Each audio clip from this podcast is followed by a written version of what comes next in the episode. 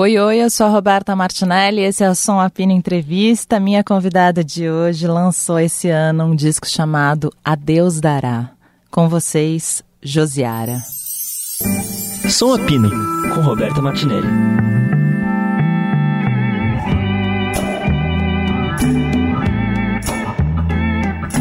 Ó, oh, vou começar então do seu começo, porque eu nunca soube disso, sabia, Josiara? Fiquei pensando, a gente nunca conversou como que você começou com a música. Eu comecei com 10 anos, quando eu encontrei o violão velho em cima do guarda-roupa do meu avô. Eu fiquei muito curiosa. Eu peguei a cadeira, subi e destruí o violão. É uma história assim que eu conto bastante, está muito na minha cabeça essa imagem, porque foi uma performance. Assim. Eu peguei o violão, pintei, quebrei. E depois que eu destruí, eu fingia tocar o violão. E aí, enfim, meu vizinho ali consertava o carro, eu ficava em cima do fusquinha da minha avó fingindo, ele, ah, toca música. Aí tinha uns incentivos assim na brincadeira. Até que a amiga de minha mãe, que é, fazia bazinhos lá, a Rose, ela tocava em Juazeiro, me viu brincando e falou: Você quer aprender de verdade? Eu falei: Eu quero. Aí toda vez, depois da escola, eu ia pra casa dela e me ensinando as músicas da, da música brasileira, né? Que ela tocava ali nos bares da noite. E seu avô ficou como depois que você destruiu o violão? Nossa, você não... tem uma, um detalhe dramático, assim, né? porque na semana que eu aprendi, ele adoeceu. Eu não consegui nunca tocar para ele, nunca consegui. Foi muito doido isso. É uma, um momento bem forte na minha vida. E que eu só fui lembrando mais adulta, mais recente dessa conexão. Porque na semana. Exatamente, ele, ele adoeceu numa segunda. Eu fiquei uma semana aprendendo. Na primeira música que eu quis tocar para ele, ele já estava assim, muito enfermo, aí ficou internado e partiu. Então tem uma, essa memória também do, do, desencontro da música. Eu acho que sobre a brincadeira de destruir o violão, certamente ele viu uma bela bronca, né? Mas a coisa do, do, do, encontro com a música ele não viu. E qual que é a primeira música que você ia tocar? É Meninos, que uma música que Xangai interpreta. Vou pro campo, no campo tem flores, as flores têm mel, mas a noitinha estrelas no céu, no céu, no céu. No céu da boca da onça escuro, não cometa, não cometa, não cometa furo. Pimenta malagueta não é pimentão, tão, tão. Foi, exatamente. Foi a minha primeira apresentação, inclusive, no auditório, para as pessoas. Foi ali que a coisa do, do, do palco né, veio também com essa força, porque eu tinha ali o prazer de aprender uma coisa nova e tal. Mas quando eu me apresentei nesse auditório, que aí eu é, me encantei com o palco e tive a certeza que a música fazia parte de mim. E daí, para começar uma carreira profissional, como é que foi o caminho? Porque esse encantamento inicial a gente vai, né, mudando, vai algumas outras coisas entrando, mas daí é para você, é isso que eu vou fazer profissionalmente. Então, foi se dando pelo apoio ali da minha família. E minha avó me deu um violão, eu fui aprofundando, aprendendo mais coisas, me cantando, cantando na porta de casa. Aí, com, com é, o falecimento do meu avô, né, que comoveu toda, todos nós ali da casa, que a gente morava junto, minha avó pegou, me levou no estúdio para gravar essas músicas que eu aprendi. É, para homenagear ele, então tem a capa do disco é Sou Eu e Ele, sabe? Então tinha um movimento ali da minha própria casa, por mais que ninguém ali tocasse, mas muito no incentivo muito musical, assim, de, de gostar de me ouvir e tudo mais. Então, esse apoio eu tive. Quando eu fiz 14 anos, meu tio, eu já estava tocando bem melhor, já estava assim, falando é isso que eu quero, né? Meu tio ele fazia e faz eventos no interior da Bahia, em Bom Jesus da Lapa. E ele fez a primeira edição do Rock in Rio São Francisco. Maravilhoso o evento, assim, na gruta, uma coisa fantástica. E eu fiz meu primeiro show com cachê. Eu abri o show de Edson Gomes, então foi assim uma coisa mar de gente, aquele, aquela, aquele nervosismo, né? E, e, completamente amador ali, o meu corpo, tudo, mas tem um registro, tem um DVD desse, desse primeiro show. E aí depois que eu ganhei meu primeiro cachê, eu falei, cara, é, eu posso, eu posso ganhar dinheiro com isso, eu posso me sustentar. E foi se dando dessa maneira, assim. Com 14 anos, isso? 14 anos. Tá. Você tem quantos anos? 31. 31. Tá, e aí depois disso tudo, quando que você resolve lançar o primeiro disco? O primeiro, primeiro, eu fiz um registro ali em 2011, 11 ou foi 12, é, que foi um edital que eu passei da Petrobras, que minha tia também envolvida com projetos culturais, escreveu, a gente foi contemplada e eu consegui registrar minhas primeiras composições ali com esse projeto. Então, eu tinha, ah, não sei, quase 20 quando, quando fiz né, esse disco. É, e aí Pronto, aí lancei, só que assim, na época não tinha essa coisa dos streams, né? Não tinha essa relação muito com a internet.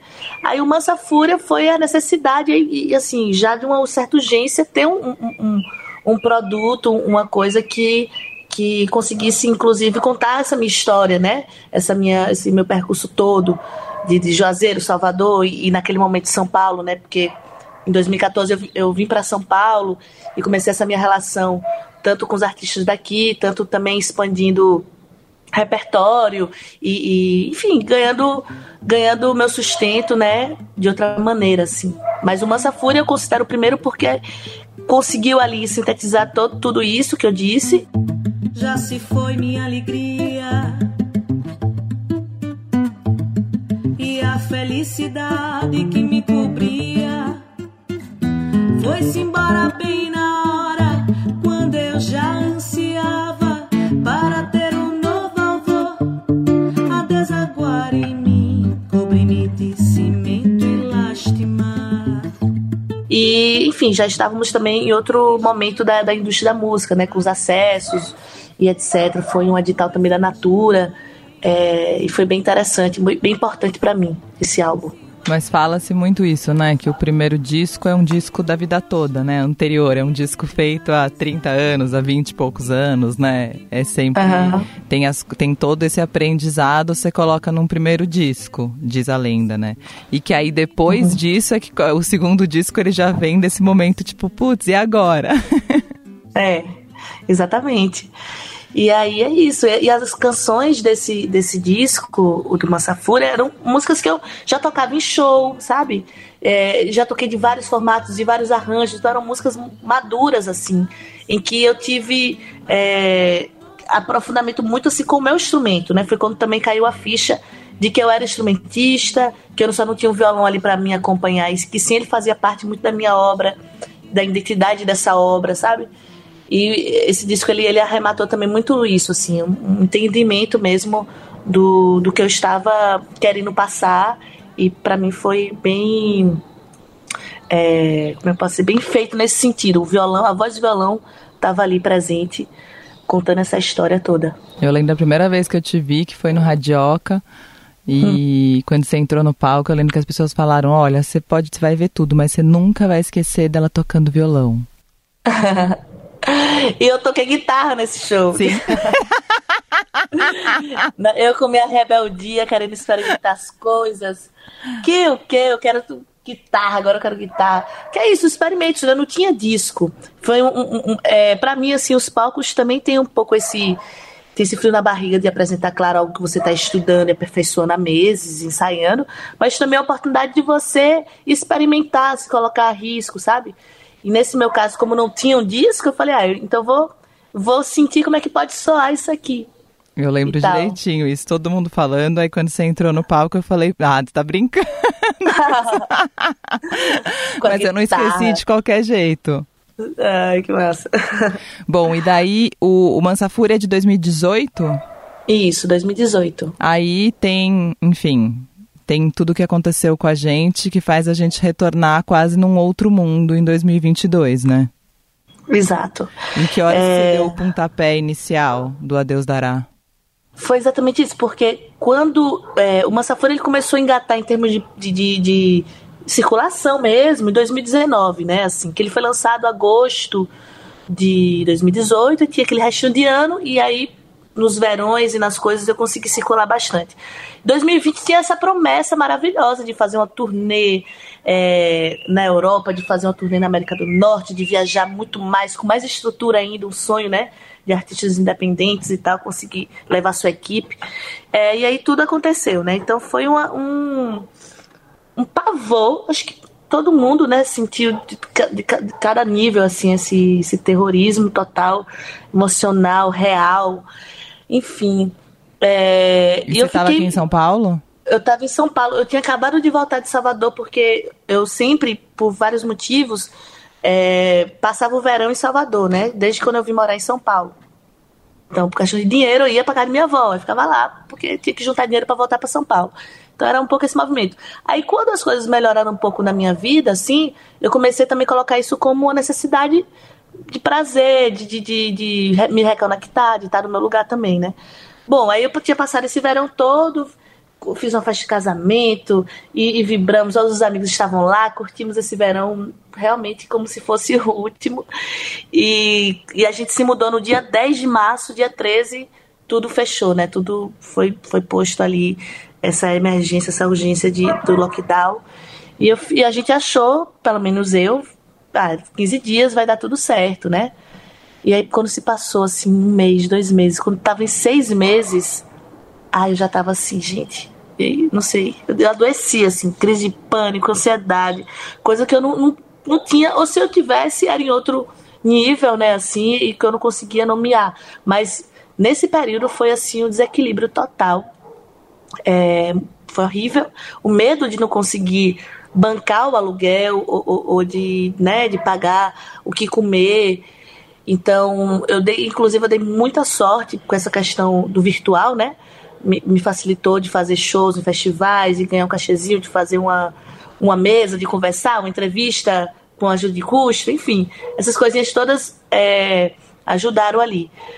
E quando eu comecei também a entender que isso não ia passar, pô, já tinham passado seis meses vai ser e com as notícias, né, atrás de vacina e tudo, eu comecei a, a mergulhar numa forma de, de continuar criativa, né, de, de pulsar isso de outros jeitos. E foi aí que eu fiz um curso online de produção musical do, de um software chamado Ableton Live. Comecei a, a, criar meus primeiros beats e gostar e me encantar com isso. Falei, nossa, que massa, eu posso fiz o beat aqui, a bateria, gravei um baixo. Cara, que doido. Eu, eu tinha essa noção conversando com os meus amigos músicos que me acompanham, né? Me acompanham Sim. tanto tempo na vida. Mas eu pegar ali e mapear tudo isso e fazer acontecer o que está na minha cabeça foi uma grande novidade, uma grande paixão. E aquilo foi me instigando, inclusive, a escrever, a cantar, a revisitar músicas antigas, a terminá-las, inclusive, sabe? Músicas super de outro tempo, assim, eu, eu ver e falar, cara, acho que pode dar um caldo bom, tá dizendo o que eu quero dizer. E foi assim o, o, o começo desse esboço é, do de Adeus Dará. Adeus, saudade, vou-me embora. Adeus dará, eu vou deixar o que tiver que ir embora. Adeus, saudade, eu vou andar. Adeus, saudade, vou-me embora a Deus dará, eu vou deixar. Que demais o, o lance do porque esse foi um momento em que muita gente começou a buscar, né, o que, que eu vou fazer nesse período e você fazer esse curso e começar a ter essa paixão que ao mesmo tempo te trouxe, é... ah, ele deixa na tua mão tudo de alguma maneira, né? Tem um lance uhum. é... Ah, tem um lance da produção que é, eu vejo muitas vezes, né, que é você falar o que você quer, diferente de você fazer, eu imagino. É, exatamente. Essa autonomia de falar assim, ah, eu quero picotar aqui, eu quero experimentar isso aqui, ah, eu quero distorcer esse som.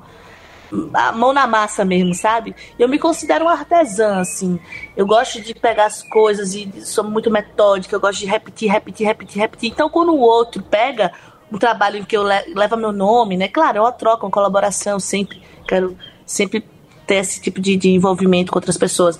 Mas é isso, eu tenho tempo, né? Tem os limites, né? E nesse aprendizado todo em que eu me dediquei, eu pude ali passar horas, meses de uma música só, experimentando, mudando, apagando, jogando fora, voltando.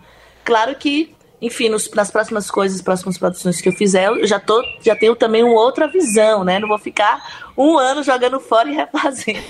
Mas, tipo, mas ali foi importante, porque se tivesse uma outra pessoa direto comigo, uma coisa tão sensível e tão distante, né? Tínhamos apenas a tela ali. É... Então, sei lá, eu preciso também do encontro, do calor, do momento, da, daquele insight, sabe? Então, eu não teria isso. Eu achei que foi, foi realmente um momento importante para eu poder me jogar nesse, nessa no, nesse novo jeito, sabe? Sim, fazer. a gente fala, né? Tipo, ah, ela é cantora, é compositora, é instrumentista, mas a produção é muito composição também, né? Aham. Uhum. Eu Concordo. sempre penso nisso quando eu vejo alguém falando, ah, eu não componho, eu só produzo, né? E eu sempre penso, poxa, mas produzir uma música é muito compor também, né? Uhum.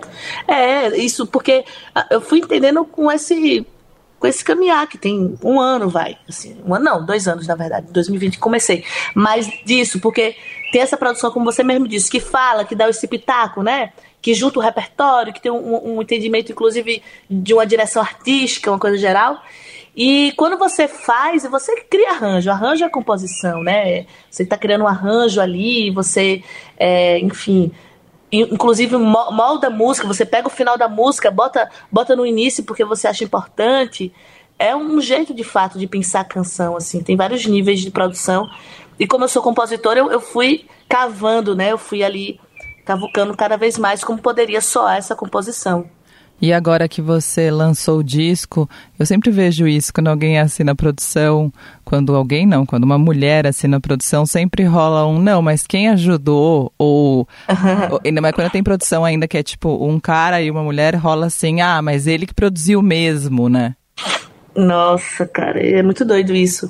Eu fiquei assim, completamente louca, porque eu comecei a duvidar de mim, a autocrítica transbordando. Claro, eu tava aprendendo, ok.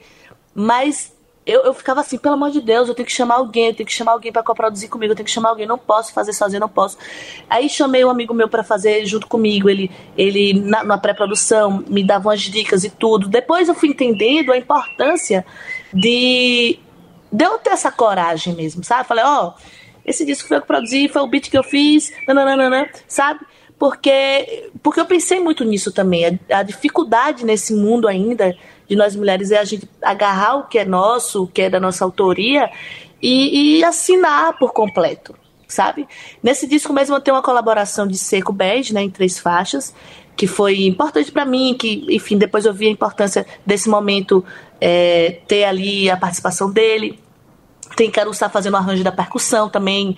É, mas assim, essa coisa do assumir, falar, eu sou a produtora, eu tive que brigar comigo. Foi uma rebeldia mesmo, assim, sabe?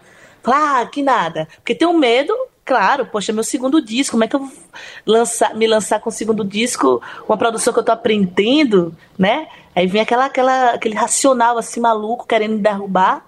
Mas eu não deixei, não. Foi muito difícil, de fato, muito dolorido, muito doído mas eu fiz isso por mim e por tantas que tem aí suas autorias negadas, apagadas, corrompidas, sabe? Nossa, você foi muito, realmente muito corajosa pela rapidez, assim. Eu gravei com a Paula Lima outro dia e ela assinou a produção junto com alguém do EP dela lançado recentemente e ela falou. Ela falou, ah, é que não é a primeira vez, é a primeira vez que eu assinei, na verdade. Ela falou, nas outras não me era permitido ou eu não tinha coragem de falar, apesar de sempre saber que eu estava lá. Uhum, exatamente. É, é isso, a gente sempre tem esse lugar da produção, do entendimento da direção artística, mas é, fica nebuloso porque é muito mais fácil o cara, né, assumir isso, tá? É como se fosse o lugar dessa pessoa que tem um nome ou não, mas a postura corporal mesmo, né? Já bocanha ali. Já passei por muitos eventos, muitas coisas. É, e como essa opressão, muitas vezes, muitas vezes mesmo velada, né? Porque a violência. É, é, a gente já não suporta essa violência escancarada, né? Assim, Sim. não dá mais, de tu engole. Mas essa, quando você passou um mês, você cedendo ali porque o cara dominou ou não deixou você falar, ou achou que, que era, sabe, que era importante a última palavra dele, sendo que o projeto é seu, sendo que a música é sua. Isso vale muito. E uma coisa que eu fico pensando assim, a coisa da autoria também, é como muitas vezes quando você vai ver a mulher compositora e fez tudo, a melodia e letra, e acaba é, se assinando ali um, um parceiro, é, seja qual for o contrato, aí também eu não me meto, depende da escolha de cada um. Mas eu sinto ainda a reprodução desse mecanismo, sabe? Desse machismo mesmo, assim, que, que quer sempre dominar e não Sim. permitir que a mulher enfim, se sobressaia mesmo, né? Não, Aconteça. isso tá dentro da gente, né? Tipo, a gente, quando é. a gente tá falando isso, a gente tá falando até da gente escolher assinar, porque a gente vem dessa formação e desse lugar. Exato. Tudo aqui, né? Exatamente. A gente reproduz. Então é realmente maravilhoso. Você fala, não, eu vou assinar isso e pronto. E você falou ali que tinham músicas de várias épocas que você foi pegar para para trazer de uhum. volta. É, como é que foi esse processo? Assim, você é aquela que compõe e deixa guardado um monte de coisa, ou deixa gravado, ou deixa num computador, e aí quando você vai começar um disco, você abre esse lugar ou não? Você fala também, é, também, assim, eu, eu sou muito desorganizada nesse sentido, porque eu tenho gravações de 2013, 14 no meu celular, é, esboços é isso, no e-mail, no computador, é, e aí, eu, eu, mas eu também eu gosto muito da fluidez. Então, se eu tô inspirada, se eu tenho uma, uma coisa ali pulsante, eu vou fazendo aquele meu momento. Porque para mim, eu gosto muito de registrar o meu momento. Acho que um álbum é isso também, um single que seja, né? O que quer dizer agora? Pode ser até uma música antiga, mas o que, que é agora eu quero dizer? E aí eu fico buscando mais isso. E nesse processo foi assim, eu compus, sei lá, umas seis, faixas, algo assim, metade do, mais da metade do disco. E as outras eu fui resgatando, sabe? Melancia, que é uma música carnavalesca, que sim, né? Sensual e tal. É uma música muito antiga, eu fiz muito novinha, tem 10 anos mais ou menos. É o bem que caí na delícia dessa mulher. Mergulho pra ver o que pode acontecer.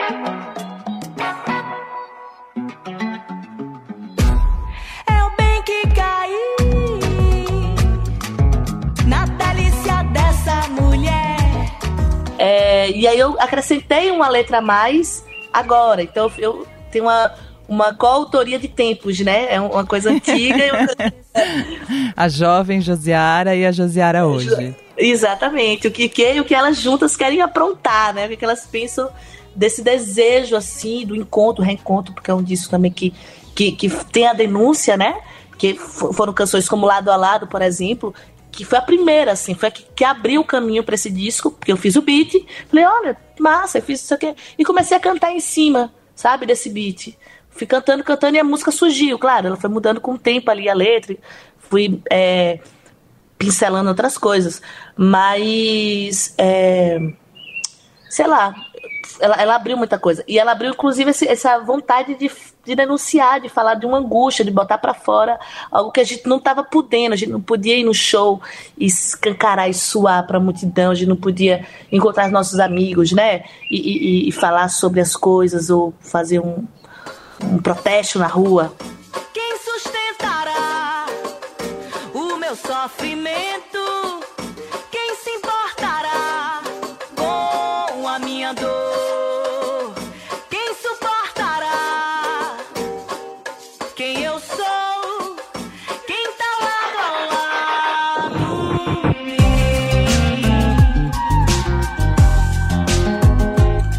Enfim. Sim. E foi então um disco de muita denúncia e de muito desejo de futuro, né? Assim. Sim, tô pensando aqui, né, que esse programa vai passar na quinta que vem, a gente tá gravando ele na terça-feira anterior.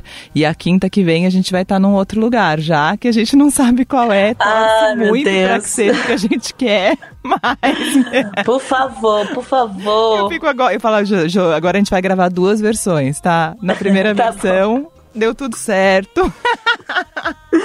Ai, a sua denúncia foi escutada e a gente precisa construir um futuro mesmo assim, porque é, mesmo com, com a vitória, né?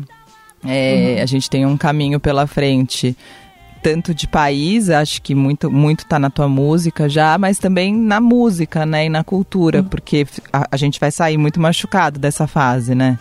Com certeza. Todo mundo certeza. vai, até quem não é. sabe. Exatamente, assim, é muito descaso, é tudo muito precário, sabe? Falta de respeito, enfim, tudo isso mesmo. Eu, eu desejo que a gente tenha, enfim, logo, logo um, um respiro para assim a gente, né, sair desse buraco fundo, que não vai ser assim da noite pro dia, mas só da gente ter esse símbolo, né, essa, esse símbolo de mudança, de escolha para mudar, já vai dar um calor no nosso coração, né? Sim. Pra é gente isso. ter, enfim, coragem. A outra versão a gente não vai gravar porque a gente não acredita nela. Pronto, por favor, Vocês não vamos fazer. isso. e no futuro, socorro, eu só falo Ai, não, é, não Deus, que existiu, acabou. Passou, passou, gente, tá quase passando, tá tudo bem. É, você falou ali, né, que você pegou essas músicas e fez as músicas novas, mas pensando o que, que você queria dizer nesse momento, né, nesse retrato atual, né? Uhum. E o que, que você queria dizer nesse retrato atual é, em palavras? Porque em música, na música, no disco tá bem claro. Uhum. Olha, eu acho que eu fui muito. Eu mergulhei muito em mim, nos meus sentimentos internos sombrios, assim. Ao mesmo tempo, é, eu queria dizer assim. Eu tô fazendo isso falando de mim, mas eu, eu sei que eu não tô falando só de mim, sabe? Então tinha uma consciência muito assim de um coletivo. Então disso que fala de coletivo, é a música Deus dará, que dá nome ao disco e, e que brinca com, com a palavra, com a expressão, né? Ela, ela fala muito de caminho, de encontro, de encruzilhadas. Tem uma, ela tem um quê de solitude, porque ela dá a Deus a saudade. Ela fala que eu vou me embora. Uma coisa meio cavaleiro solitário, assim. Ao mesmo tempo, é, ela conta essa coisa do, do seguir. Então, resumindo, eu acho que é isso. É, é se ver sozinho, mas se ver na multidão, sabe assim? É um pouco isso. Sim. E a Margarete? A Margarete Menezes, maravilhosa, Vocês já se incrível. conheciam? A gente se conheceu muito rápido, assim, virtualmente. Ela me convidou para participar de um clipe que ela fez com artistas e pessoas é, gravando, se gravando em casa, né? Eu topei, claro. E a gente se encontrou, se cumprimentou numa gravação de uma live no Natura Musical. É, ok, pronto. Mas aí eu sempre acompanhei, sempre tive essa ligação. E ela me seguia também, então sabia quem eu era e tudo mais.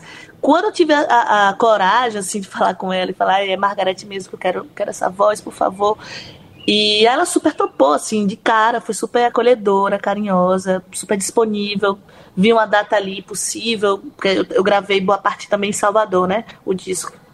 E aí, aproveitando que eu tava lá, que, enfim, ela também mora lá, a gente se encontrou e trocou bastante. E pra mim, a música aconteceu quando ela terminou de gravar. É, Ela nasceu, sabe? E é engraçado isso, né? Porque a gente tá tão acostumado agora que ninguém grava junto que agora eu fiquei surpresa. Quando você falou, ah, eu fui pra lá e a gente se encontrou pra gravar, eu ia falar, nossa, agora porque tudo eu imagino que é virtual. Exato, não, as coisas ficaram muito remotas, né? E, e- teve esse entendimento que muitas coisas não, precis, não precisa mais ir. É, enfim, tem muita coisa que a gente consegue aproveitar disso. De todo modo, é, se perde também esse, esse, né? esse encontro, que pra mim é fundamental. Assim, tê-la ali cantando, improvisando, falando comigo, me abraçando, falando, pô, que legal, gostei. Sabe? Tem uma, uma magia Sim. é, né? Então foi, foi massa, assim. Foi, foi uma sorte também as agendas, né?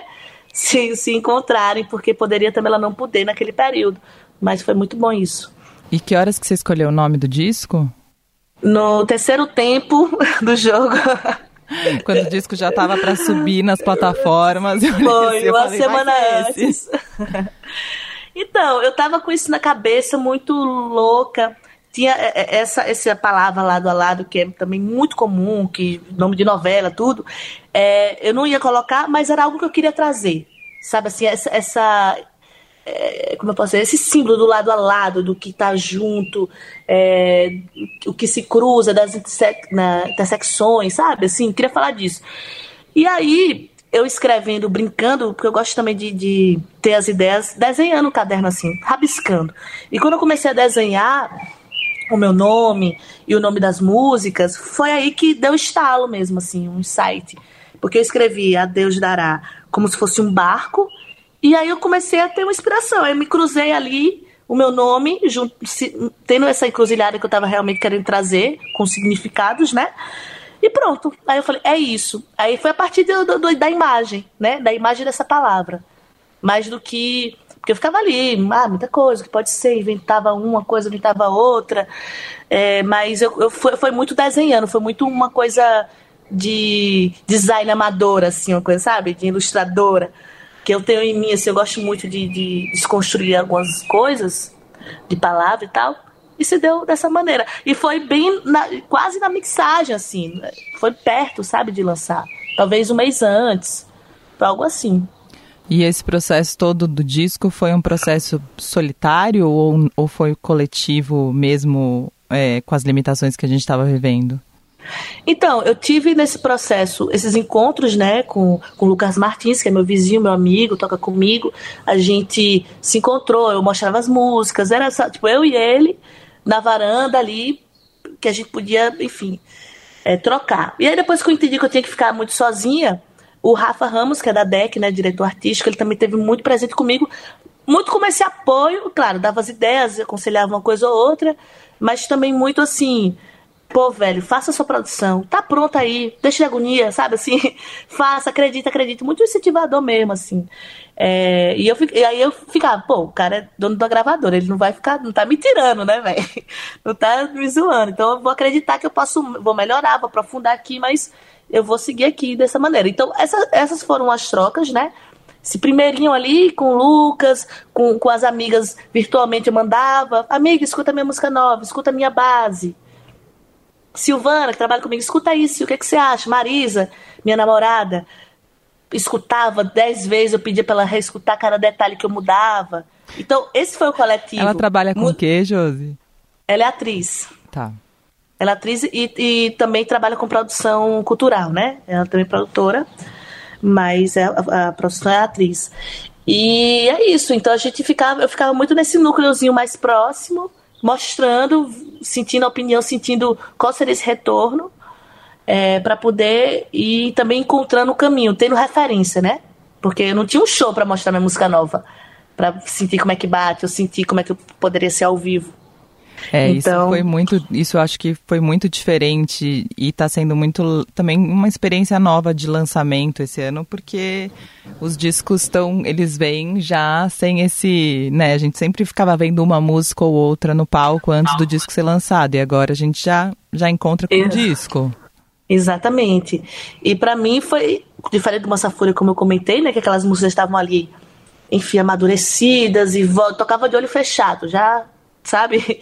E essas não, essa, o show, inclusive, o show de lançamento que foi 2 de setembro no, na Choperia do Pompeia, foi muito especial, foi muito bonito, muito importante, inclusive, porque concretizou, né? Porque você lança o disco, beleza, tá ali, tem um, tem um lançamento, acontece, mas o, é no show que você sente também que música a galera tá cantando, a galera tá cantando, como é, como é que chegou, né?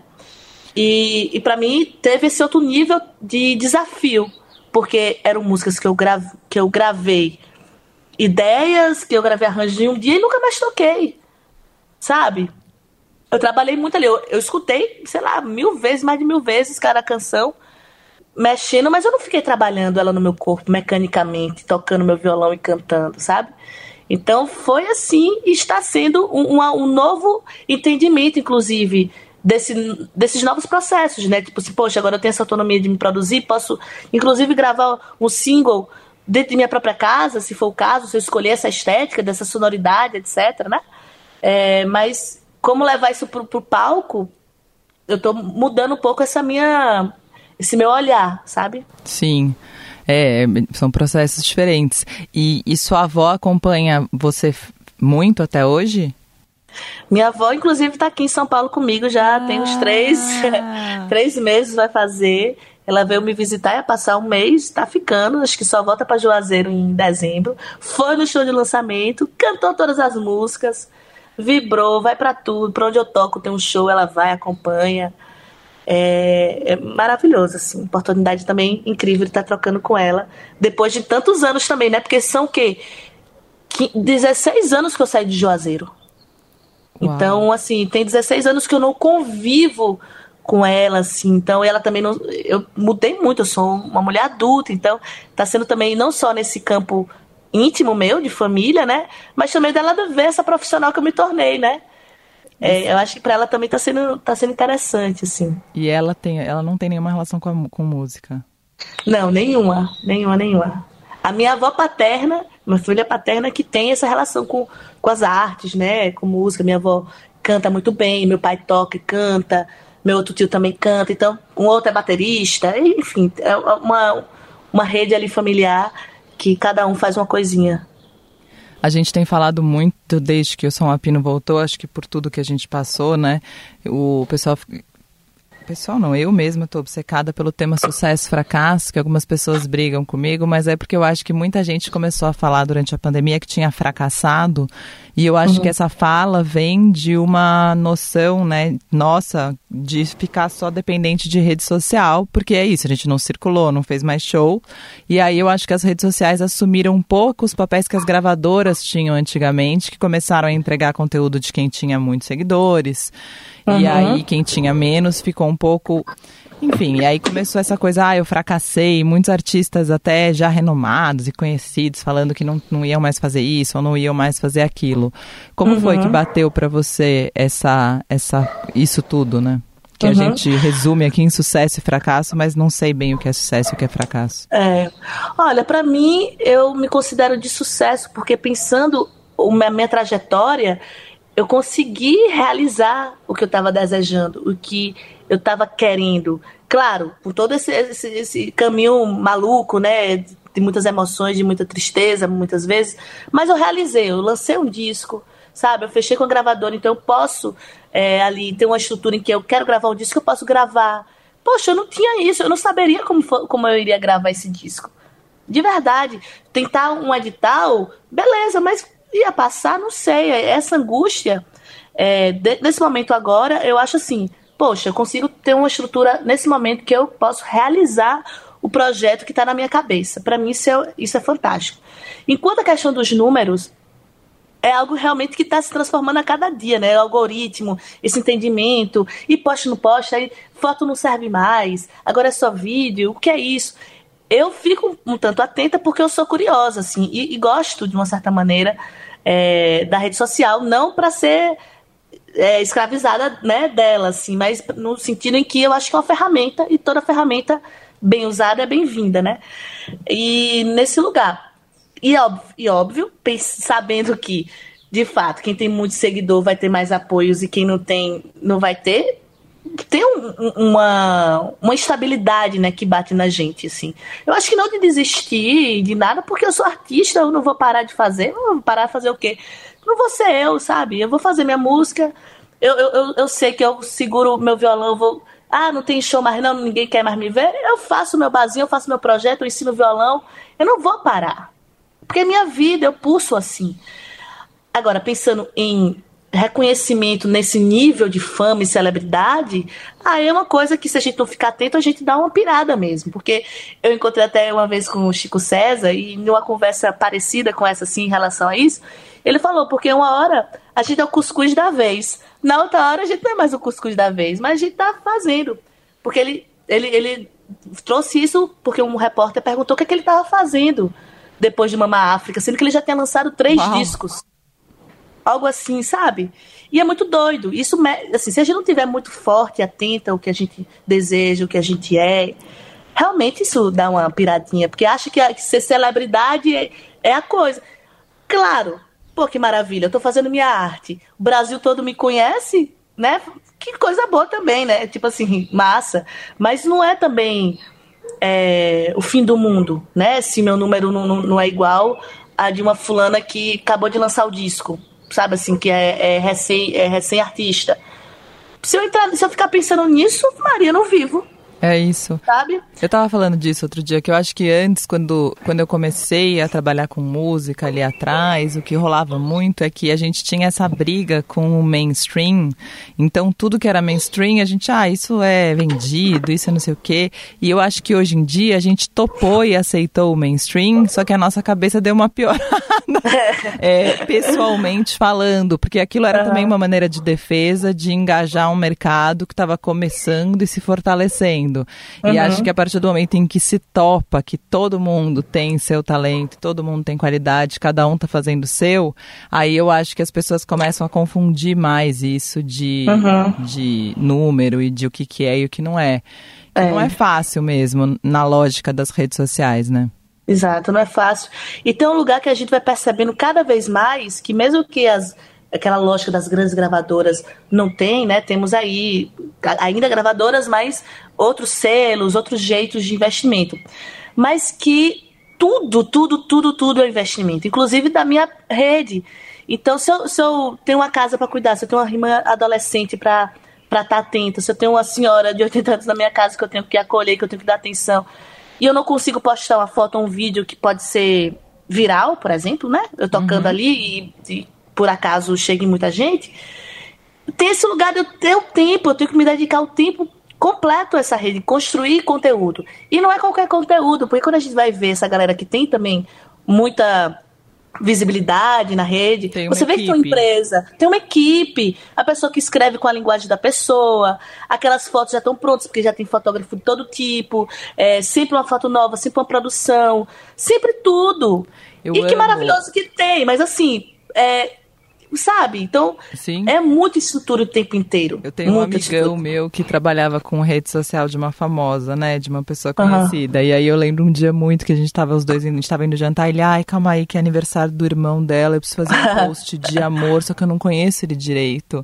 E eu falei, o quê? Eu fiquei passada. Eu falei, você tá brincando que o post pro irmão é você que faz. Gente, chocante, mas é isso. Chocante. Porque é muito de chocante. amor pro irmão, ele que tinha que fazer. É. É, é, terrível.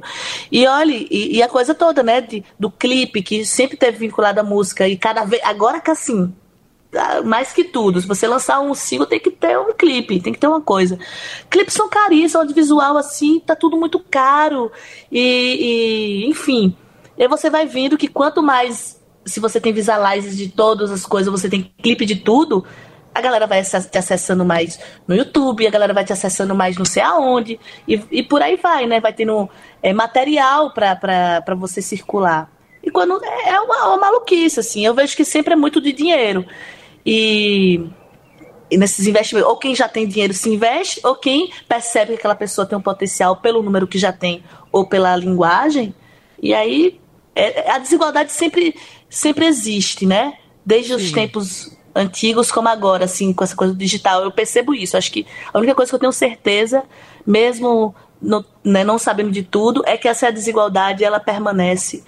E é isso. E que você vai ser artista sempre, apesar de das, das, das turbulências é, todas. Apesar de tudo, eu vi o show de Matheus Aleluia ontem, sabe? Sim, na Praça das Artes. Exato, uma coisa linda, contando a história, falando e cantando com paixão, lacrimejando, as pessoas aplaudindo, respondendo em coro. Um senhor, ou como eu já vi e, e, participei, também tive essa honra do show de Cátia de França, também uma senhora de 70 e poucos anos, saltitando, eu terminei meu show morta, querendo ir pro hotel, e ela, vamos comer, vamos não sei o quê. E essas pessoas, assim, não porque elas são umas pessoas mais velhas e tudo, mas você vê uma trajetória, que é a trajetória de pessoas artistas, pessoas que se dedicam, a, a, ao que fazem, né, assim. Sim. Então é muito bonito esses altos e baixos. Ah, tem uns Chicoans que se conhecem Chicoans, mas ele tá ali, seu Matheus está ali desde sempre, desde pós Chicoans, tá lançando o seu disco, lançando suas coisas, assim como Kátia, assim como também os mais famosos, como Maria Bethânia e Caetano, que faz show e pensa e fala, sei lá, né? Sim. É... Eu acredito em trajetória. Eu também. Pronto, você falou tudo, trajetória. E vou acompanhar a sua, pelo visto, por muitos anos. Oh, tomara, axé. Liberdade eu te cantei, só pra ver se você vem. Perto da cancela do meu peito aliviar. Som Apino tem montagem de Moacir Biasi e tem produção de Lohana Passos.